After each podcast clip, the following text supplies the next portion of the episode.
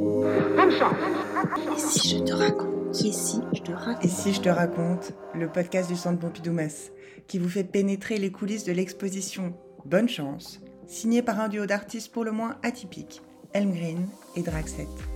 Wish you good luck in your great task.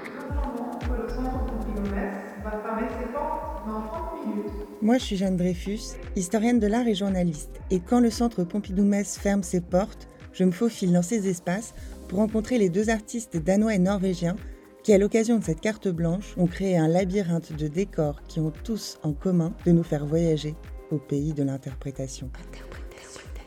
Qu'est-ce que tu penses du titre? Bonne chance, toi Alors, buona fortuna, en italien, voilà, c'est un caractère euh, uniquement lié à la superstition. Chiara Parisi, directrice du centre Pompidou-Metz. C'est vraiment quelque chose lié al fato, au destin. Il y a une interprétation qui est fortement aussi liée à être libre ou pas libre. C'est un mot que qui comprennent, c'est un mot qui est vachement catchy. Margot Loras, directrice du studio d'Elmgreen et Draxet. Ils aiment beaucoup alors, le sens de ça, mais aussi beaucoup le son. Je pense que c'est surtout un petit peu bonne chance, euh, dans la partie bonne chance un, un peu cynique. Pauline Pilar, chef de projet. Tu beaucoup d'embûches dans ta vie, donc bon courage pour t'en sortir. Bah, euh, je pense que ça s'adressait directement au monteur. Alexandre Chevalier, régisseur d'espace. Bonne chance Bonne chance Bonne chance C'est avec ce talisman que j'entre dans le forum du centre Pompidou-Metz pendant le montage. Là, je me retrouve nez à nez avec un immeuble à échelle 1, aux airs défraîchis d'Europe de l'Est. Mais pas l'ombre de ses habitants n'est visible. Celui qui parlait des monteurs, c'est Alexandre Chevalier, responsable de la régie d'espace pour l'exposition. Et il m'emmène avec lui sur le sommet de l'immeuble. J'y retrouve là l'équipe, notamment la manageuse du studio d'Almgreen et Draxet, et les artistes eux-mêmes. Nous sommes au forum du centre Pompidou-Metz Ingar Draxet. Et nous sommes à l'intérieur de l'architecture de Shigeru Ban, une architecture fantastique qui ressemble un peu à une sorte de tente géante. On ne sait pas vraiment si on est à l'intérieur ou si c'est toujours l'extérieur. and we build up Et nous construisons, comment dire, un immeuble d'appartement. Cela ressemble un peu à ce qu'on appelle en allemand Plattenbau. Le Plattenbau, c'est les constructions communistes de Berlin-Est Margot Loras, directrice du studio d'Almgreen et Draxet. Qu'ils ont dû faire en... parce que Berlin était complètement, euh, complètement détruit. C'est le même système que les vrais buildings. Donc, euh, comment est-ce qu'on l'a construit? Tout à l'apparence du béton. Alexandre Chevalier, régisseur d'espace. On est venu parer donc, euh, tous, tous ces éléments de décor sur une, sur une structure euh, échafaudage. Il n'y a, il y a que du faux derrière et tout, tout, tout à l'apparence du béton. C'est un décor de, de- comme, comme à l'opéra. quoi. Cette œuvre inaugurale, pur artifice baroque fait pour berner nos sens, avec ce look d'ancien bloc de l'Est, peut s'aborder de multiples façons, comme souvent dans leur travail. Soit exprimer le sentiment d'isolement qu'on ressent, alors même qu'on est entouré par une infinité de gens dans nos métropoles aux allures de termitières grouillantes, ou alors évoquer les vestiges des utopies communistes qui accueillent aujourd'hui de nouvelles souches de population qui ne compose plus tant cette unité architecturale qu'était le Plattenbau, qu'elle ne constitue un empilement d'unités individuelles et séparées, nous faire prendre la place du voyeur, observant la vie des autres pour mieux comprendre la nôtre. Ou enfin, nous faire comprendre comment, dans notre vie quotidienne, dans la façon dont nous sommes logés, dont notre quotidien passé au travail est organisé, comment nous sommes, d'une certaine façon, dirigés par des autorités dont nous ne connaissons pas le visage. good luck in English Bonne chance en anglais Michael based est basé sur euh, notre intérêt pour les espaces ludifiés comme dans les jeux vidéo. Comment nos espaces, notre vie privée, nos loisirs, notre vie au travail a connu une transformation depuis que les jeux vidéo sont apparus dans les années 80. Ces espaces gamifiés de la vie quotidienne, on les voit dans l'exposition où on se déplace, sans savoir à quoi s'attendre au prochain coin de Simèze. Dans ces lieux qui répliquent ceux de la vie professionnelle, dont l'organisation spatiale, le placement des bureaux, le dessin des couloirs, ont été pensés par des sociétés comme la compagnie de mobilier du Michigan Herman Miller, qui avec son employé Robert Probst a inventé en 1964 l'Action Office, qui allait être à l'origine de l'open space qui s'est généralisé dans le monde entier, ou des penseurs du management d'entreprise comme Peter Drucker, qui a participé à partir des années 50 à définir les nouvelles façons de concevoir les espaces de travail. Tout ça chorégraphie le moindre de nos gestes, le moindre de nos comportements, comme si un script était écrit d'avance par des décideurs dont on ne connaît pas le visage. Ici, nous créons une sorte de thème général. Ingar Draxet.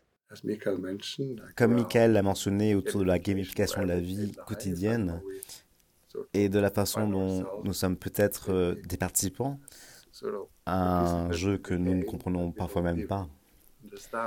Et c'est de plus en plus le cas au fur et à mesure que les technologies évoluent et que de plus en plus de choses se passent en ligne. Ça, c'est un véritable fil rouge tout au long de l'exposition. Ensuite, nous parcourons ce labyrinthe qui, d'une certaine manière, s'est inspiré des jeux vidéo et de la façon dont nous nous déplaçons souvent dans ces couloirs sans savoir à quoi s'attendre au prochain coin de rue ou ce qui va apparaître. Cette importance du jeu, ici celui des jeux vidéo, là celui des décors de théâtre ou de cinéma, a toujours fait partie de leur travail. Je sais pas si vous vous souvenez, mais c'est eux qui avaient signé les pavillons danois et nordiques en 2009 à la Biennale de Venise, avec un décor d'appartement de collectionneurs laissé vide. Et pour cause, le dit collectionneur flottait mort dans sa piscine, face vers la terre, sorte de memento mori à échelle 1 sur fond de marché de l'art. C'est aussi eux qui avaient installé une boutique Prada totalement isolée en plein désert de Marfa au Texas. Comme un ready-made de magasin de luxe posé là, où personne ne pouvait acheter ses biens hors de prix vu qu'on était en plein désert. Et en même temps, on n'est pas beaucoup plus nombreux à pouvoir s'acheter du Prada en plein milieu de la ville, non? Pour créer le décor de l'exposition au centre Pompidou-Metz, cela fait longtemps qu'Elmgreen et Draxet travaillent. Trois ans qu'ils discutent régulièrement avec sa directrice, Cara Parisi, huit mois qu'ils sont en communication non-stop avec l'équipe de la régie, et 29 ans qu'ils dialoguent tous les deux, jour après jour, depuis qu'ils se sont rencontrés pour la première fois. Ils se sont rencontrés à Copenhague en 95 ou 94. Margot Loras. Euh, dans, un, dans une boîte de nuit qui s'appelait After Dark. À l'époque, Michael était euh, dans un groupe punk. Il faisait des poèmes. Et Ingar faisait des cours de clown. Et ils s'aiment bien. Ils sont rentrés ensemble et ils se sont rendus compte qu'ils habitaient dans le même immeuble. Je sais plus à quel étage l'un de l'autre, mais bon, dans le même immeuble. I love you. I love you too. Cette histoire d'amour, c'est le terreau de leur relation et de leur collaboration, qu'ils commencent avec des performances, dont l'une consiste à tirer un fil du vêtement que porte l'autre, et ce, jusqu'à la nudité. Mais c'est quatre ans après que tout s'accélère. On est en 1998. Michael et Ingar quittent main dans la main Copenhague pour poser leurs valises de poètes et de comédiens de cirque devenus artistes plasticiens à Berlin, une ville qui, depuis 1989, a changé de visage. Les jeunes Allemands regardent Hilar, porte de Brandebourg, leurs voisins de Berlin-Est franchir tranquillement le checkpoint Charlie comme une vulgaire frontière régionale. Le mur de Berlin-Est est, ce soir, une masse de béton couverte de graffiti et sur laquelle des milliers de jeunes Berlinois de l'Ouest sont juchés. Depuis 1989, à l'Est surtout, les choses ont vite évolué. La scène underground s'est développée dans les quartiers de Schönberg et de Kreuzberg. On y ouvre le Kit Kat Club, le Osgood en 1998, qui va devenir le Berghain, des boîtes de nuit où va émerger la musique électro. La politique de la RDA qui discriminait l'homosexualité en vertu de l'article 175 du Code pénal, partiellement héritier de la législation nazie, s'efface face aux lois plus libérales de l'Ouest. Et dans l'œuvre d'Almgreen et Draxet, l'homosexualité, c'est un thème qui revient souvent. Comme au sein de l'exposition dans ces lits superposés intitulés Boy Scout, dont le lit du haut, le meilleur, est retourné pour faire face à celui du bas. Ou comme dans une œuvre intitulée Séparés, alors même qu'elle consiste dans l'espace intime des toilettes publiques en deux éviers dont les tuyaux se rejoignent d'une façon organique et entremêlée. I love you. dit l'évier. I love you too. répond l'évier voisin. Ce qui rend le travail d'Elmgreen et Draxet fascinant, c'est qu'ils cultivent cet espace de doute qui naît de situations assez proches de nous pour être familières et en même temps assez différentes pour être dérangeantes. Un peu comme dans un rêve qu'on pourrait faire mi-endormi, mi-réveillé. Et en vrai, je pense qu'ils exploitent cette part de fiction qui existe dans la réalité même, et tout à la fois la part de réalité qui existe dans la fiction. Et je crois que c'est ça le nerf de l'exposition. It has a weird Il y a un étrange équilibre entre hum, fiction et réalité. Michael Elmgreen. borderline Cette limite de la hum, conscience, la moitié d'un monde onirique, où la logique a été transformée en quelque chose de différent. Leur travail, il se situe à la croisée du surréalisme et de ce mouvement apparu dans les années 60 appelé critique institutionnelle, qui tente à déceler dans les institutions publiques, alors même que ça voulait rester discret, les jeux de pouvoir économique, politique et sociaux qui s'y jouent.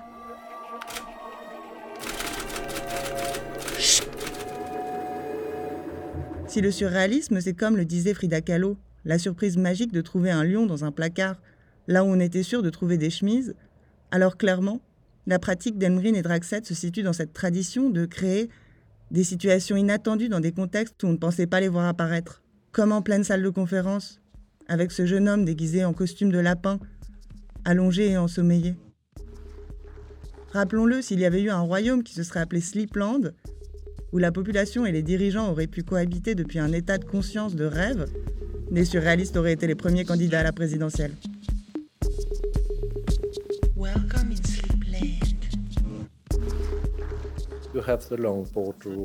Vous avez cette longue table de conférence où les femmes et les hommes sérieux discutent de l'avenir du monde. Michael Elmgreen. but on the middle of the table Mais au milieu de la table, vous avez un jeune homme asiatique qui a fait une petite sieste dans son costume de lapin. Comment s'est-il retrouvé là?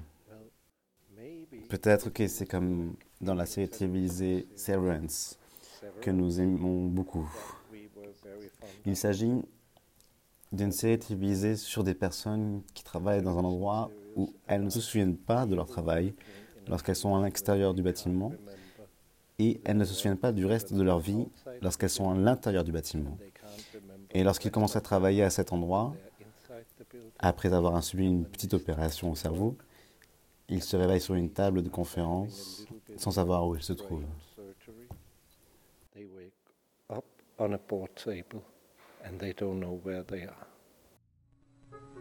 Imaginez un monde où à la maison, vous ne vous souvenez pas de votre journée de travail. Imaginez un monde où au travail, vous ne vous souvenez pas de votre famille. Imaginez un homme dont le bout du bureau est son seul horizon visible.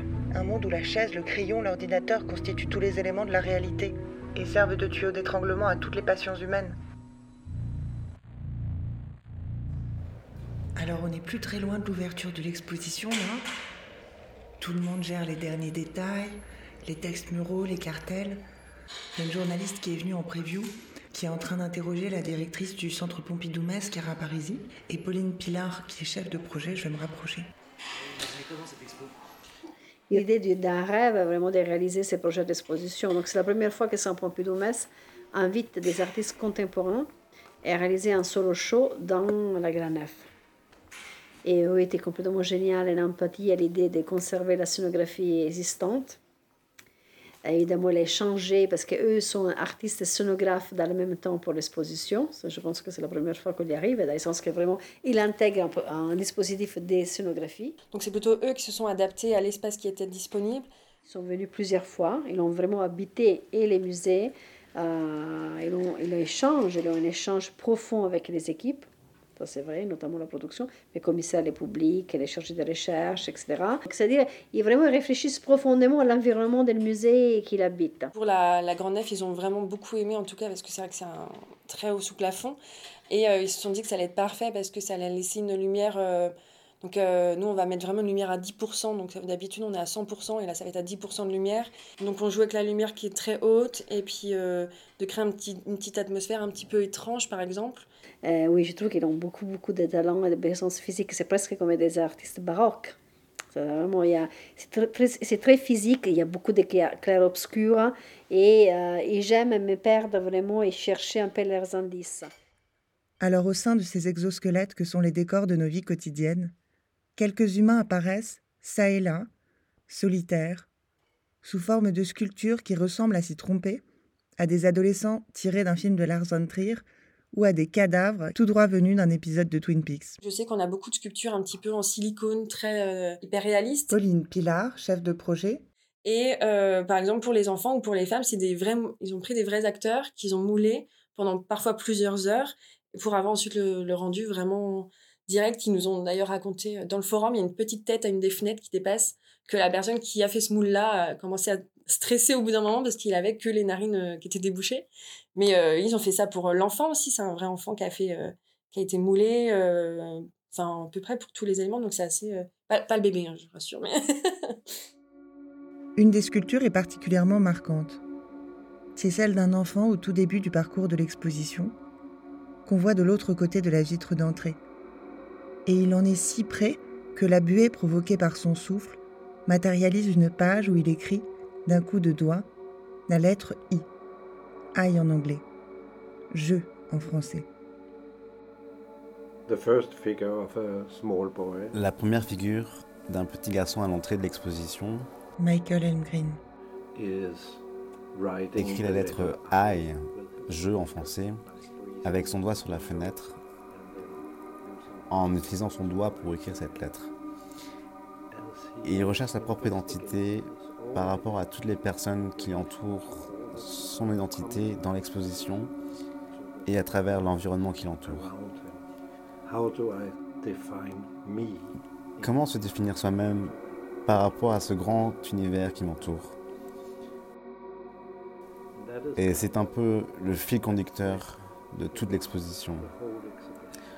Comment survivre avec nos différentes identités dans un monde où l'on peut si facilement se perdre dans la masse.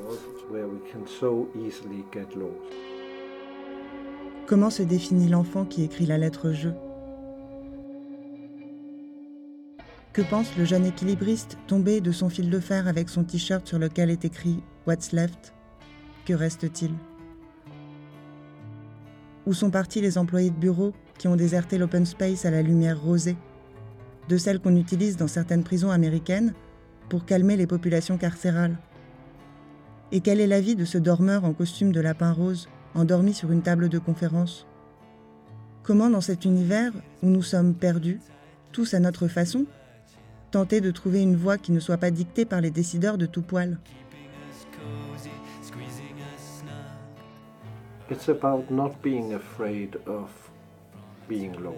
Il ne s'agit pas d'avoir peur d'être perdu. Michael Elmgreen. Nous sommes tous perdus dans cette société complexe, ce monde dans lequel nous vivons aujourd'hui.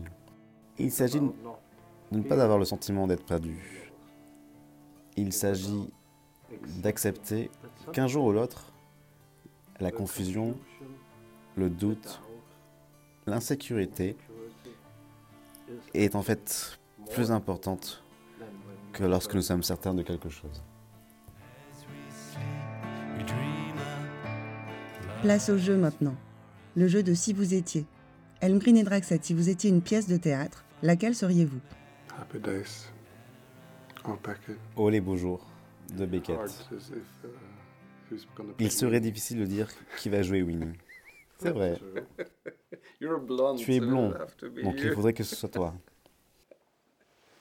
Or maybe I would be contemporary and I Hmm, Peut-être que je serais plus contemporain et que ce serait un scénario. Paris, Texas. De Wim Wenders. Deuxième question. Si vous étiez un philosophe de l'histoire de la philo, lequel seriez-vous? You're Danish, so you have to say Kierkegaard. Tu es danois, donc euh, tu dois dire Kierkegaard. Hmm, C'est un peu trop moralisateur à mon goût. Well, Eh bien, celui qui nous a peut-être le plus inspiré directement est Foucault. Et il semblait aussi s'amuser un peu dans la vie. Et si vous étiez une peinture? Le cri de Munch n'est pas un mauvais choix, je pense. Tu le sors hors de toi, tu sors ta frustration. Peut-être euh, la peinture de Christopher Wool. Vend la maison, vend la voiture, vend les enfants.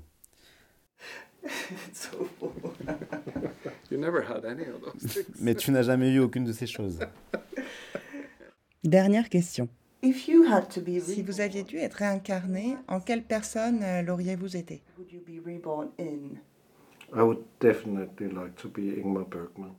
J'aimerais vraiment être Ingmar Bergman, qui possède en lui-même toutes les névroses. Ou je serais peut-être un, un poisson rouge, parce qu'il souffre d'un grand problème de mémoire à court terme. Mais il est toujours content. Et le monde est nouveau. Quand j'ai demandé à Ingrid et Draxet de me conseiller un texte, ils ont choisi un poème de l'autrice danoise Inger Christiansen. Son titre, It. Et Michael m'a fait l'honneur de le lire.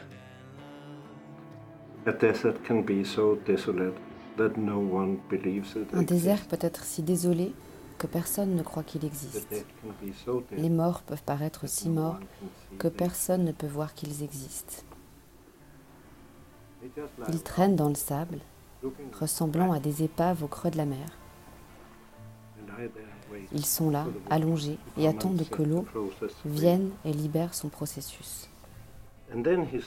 Et puis un homme émerge de la pierre, comme s'il quittait sa réalité pierreuse. Puis il monte sur la scène, modèle de personnalité dédoublée. Et il danse autour de la pierre, et la piétine, souffle après souffle. Et puis il tombe mort sur scène, comme s'il mourait de mort naturelle.